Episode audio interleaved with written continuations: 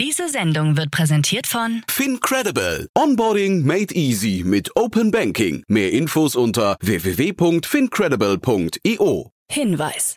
Startup Insider übernimmt keinerlei Haftung für die Richtigkeit börsenrelevanter und unternehmensbezogener Daten.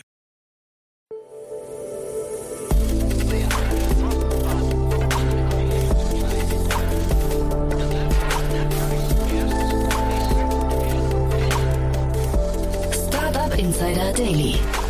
Morgen Update.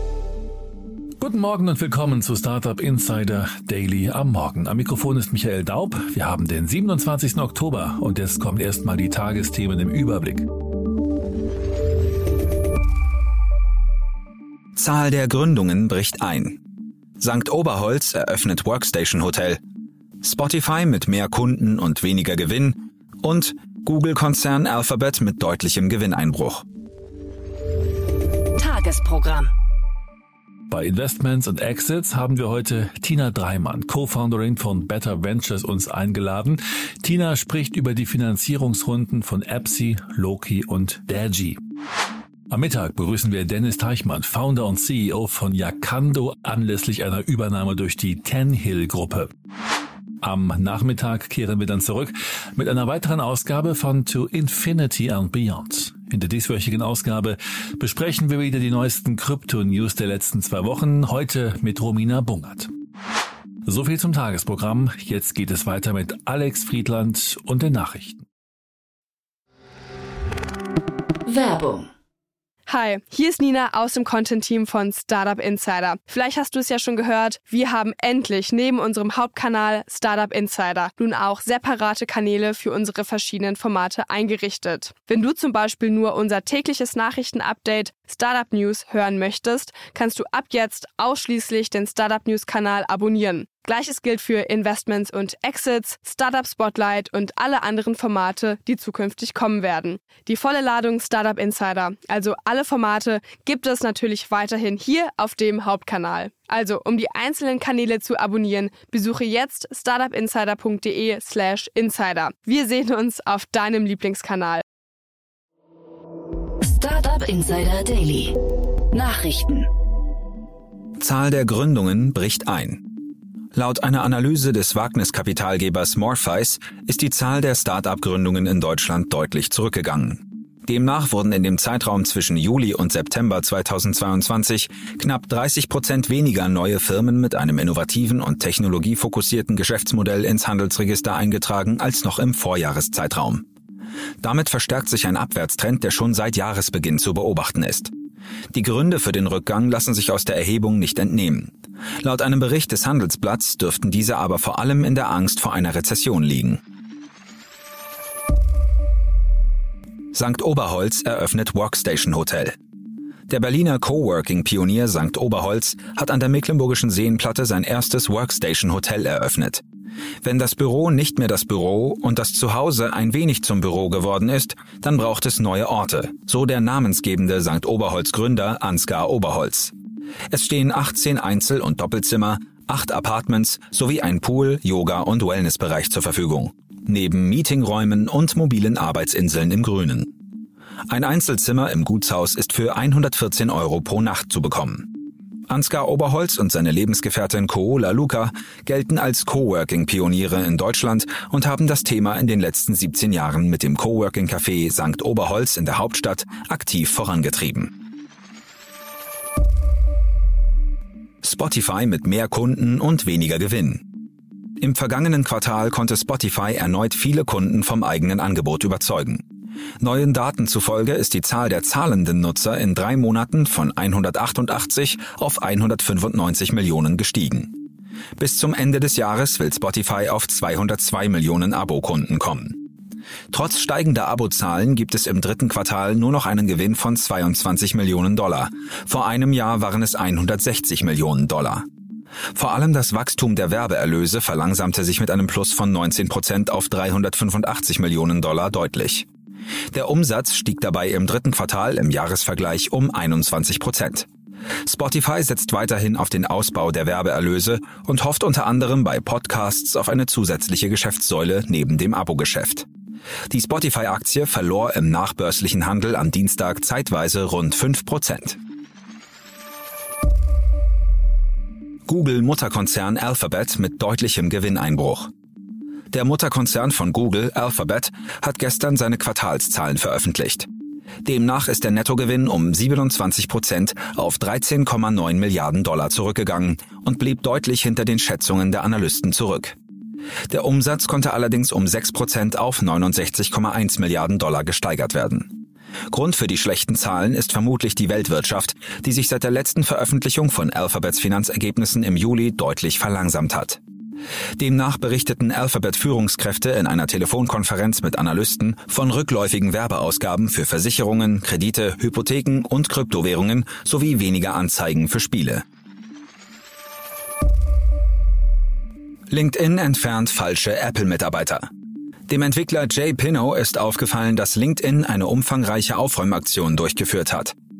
Rund die Hälfte der 576.562 LinkedIn-Konten von Personen, die angaben, für Apple zu arbeiten, wurden deaktiviert. Ein ähnliches Phänomen war auch bei Amazon zu beobachten. Hier waren es 33 Prozent weniger Mitarbeiterinnen und Mitarbeiter als 24 Stunden zuvor. Bei der Erstellung eines LinkedIn-Kontos überprüft der jeweilige Arbeitgeber in der Regel die Angaben nicht, sodass Nutzer in der Regel mit falschen Angaben durchkommen. Zusätzlich nutzen die vermeintlichen Angestellten wohl teils durch KI generierte Profilbilder. LinkedIn hat bestätigt, regelmäßig gegen Fake-Konten vorzugehen. Twitter-Deal soll bis Freitag stehen. Den mitfinanzierenden Banken soll Elon Musk bei seiner Videokonferenz versprochen haben, dass die geplante Übernahme von Twitter bis Freitag, den 28. Oktober, abgeschlossen sein wird. Davon berichtet zumindest eine mit dem Vorhaben vertraute Person. Die beteiligten Banken sollen die endgültigen Vereinbarungen bereits abgeschlossen haben, heißt es weiter. Sie seien dabei, die für den Deal erforderlichen Dokumente zu unterzeichnen. Weder Twitter noch die Anwälte von Musk haben sich dazu geäußert. Fest steht, dass der Beginn des US-Gerichtsprozesses zur Übernahme von Twitter genau bis zum 28. Oktober ausgesetzt ist. Das Datum würde also nur zu gut passen, um den Deal unter Dach und Fach zu bringen. Apple steigt auf USB-C um. Nachdem die EU eine ab Herbst 2024 geltende USB-C-Pflicht für aufladbare Elektronikgeräte beschlossen hat, gibt nun auch Apple nach. Laut Greg Joswiak, Senior Vice President für das weltweite Marketing, habe Apple schlicht keine Wahl, als das iPhone mit USB-C-Anschluss auszustatten. Einen genauen Termin dafür hat Apple aber noch nicht genannt. Möglicherweise wird schon bei den nächsten iPhone-Modellen im Jahr 2023 der Wechsel von Lightning zu USB-C vollzogen. Das gerade vorgestellte iPad der zehnten Generation ist bereits mit dem universellen Ladeanschluss versehen worden. USA mit neuem Entwurf für Kryptogesetz. Kryptoanwalt Gabriel Shapiro hat einen neuen Entwurf des geplanten US-Kryptogesetzes veröffentlicht. Während Sam Bankman-Fried als CEO der zentralisierten Kryptobörse FTX die Regulierungspläne begrüßt, fällt das Urteil bei anderen deutlich negativer aus. Jake Schawinski von der Krypto-Lobbygruppe The Blockchain Alliance spricht bereits von einem DeFi-Verbot, da die meisten DeFi-Plattformen sich gezwungen sähen, ihre Dezentralität aufzugeben.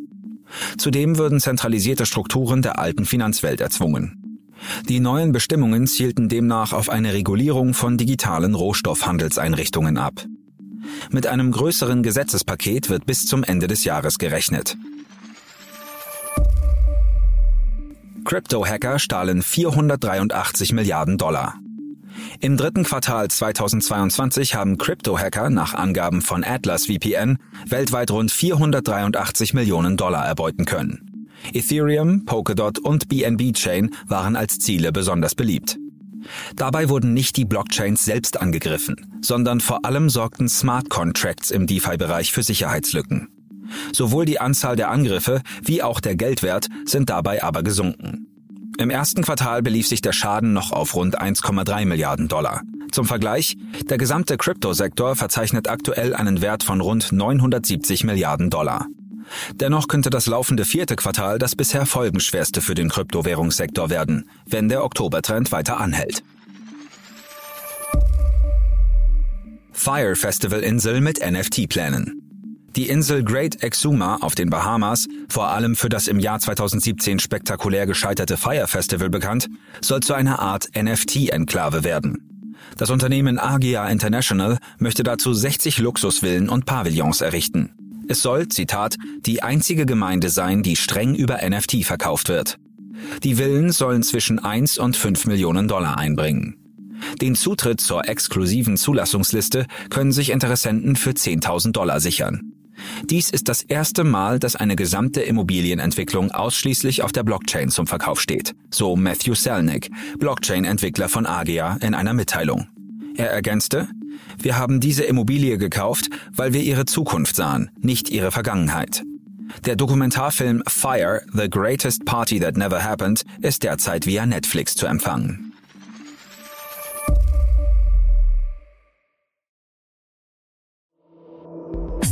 Insider Daily. Kurznachrichten. Die deutsche Wirtschaft steht der Vision eines Metaverse skeptisch gegenüber. Dies ergibt sich aus einer Umfrage des Digitalverbandes Bitkom, wonach 48 Prozent der Unternehmen keine Investitionen in die virtuellen Welten planten. Nur jedes zehnte Unternehmen will noch in diesem Jahr oder 2023 Geld in Metaverse-Projekte stecken.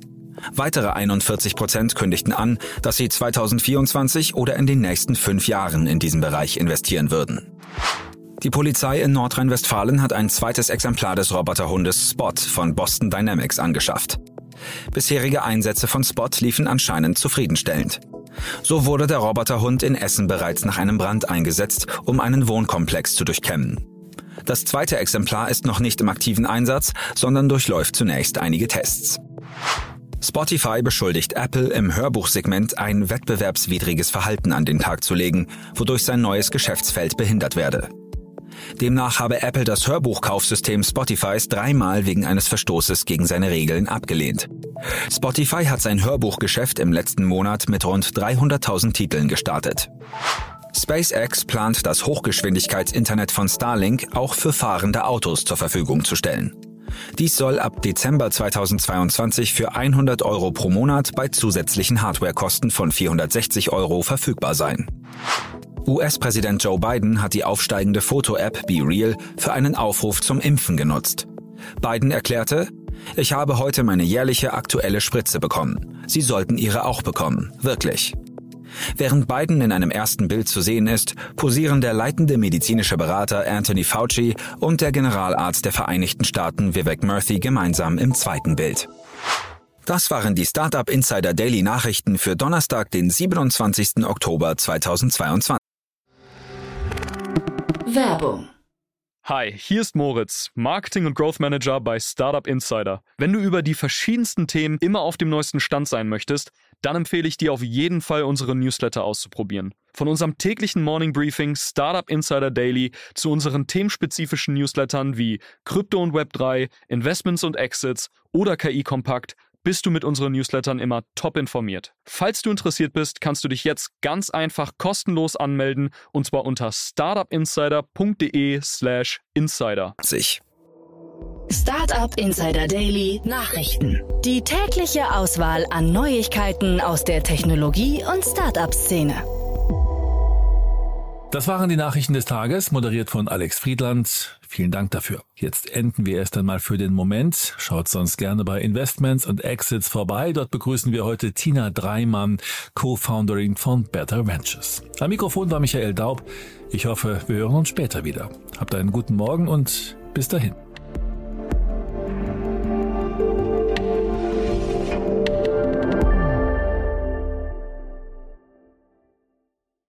Sendung wurde präsentiert von Fincredible. Onboarding made easy mit Open Banking. Mehr Infos unter www.fincredible.io.